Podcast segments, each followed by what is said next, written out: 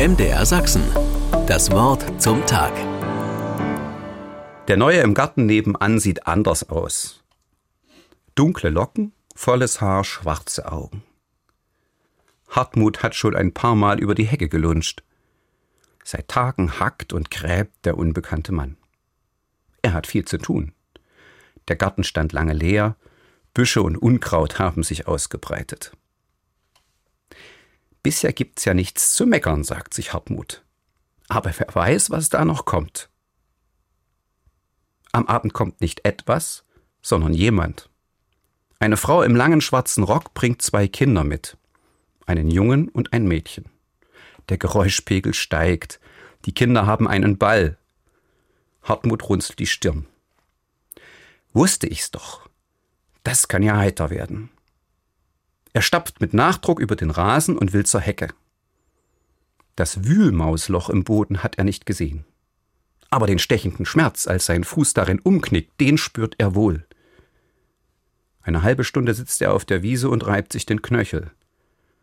Es wird langsam dunkel. Er wird unruhig.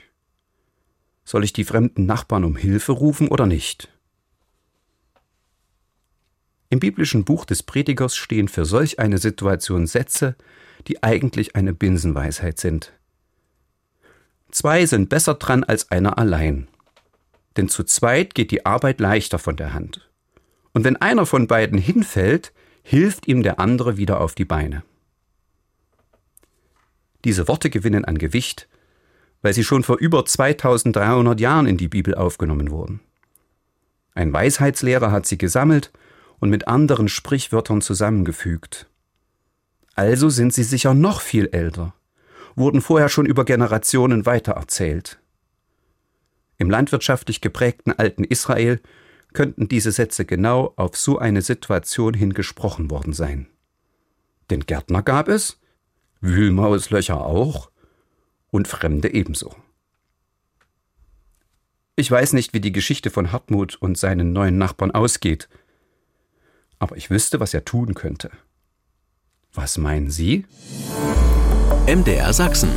Das Wort zum Tag.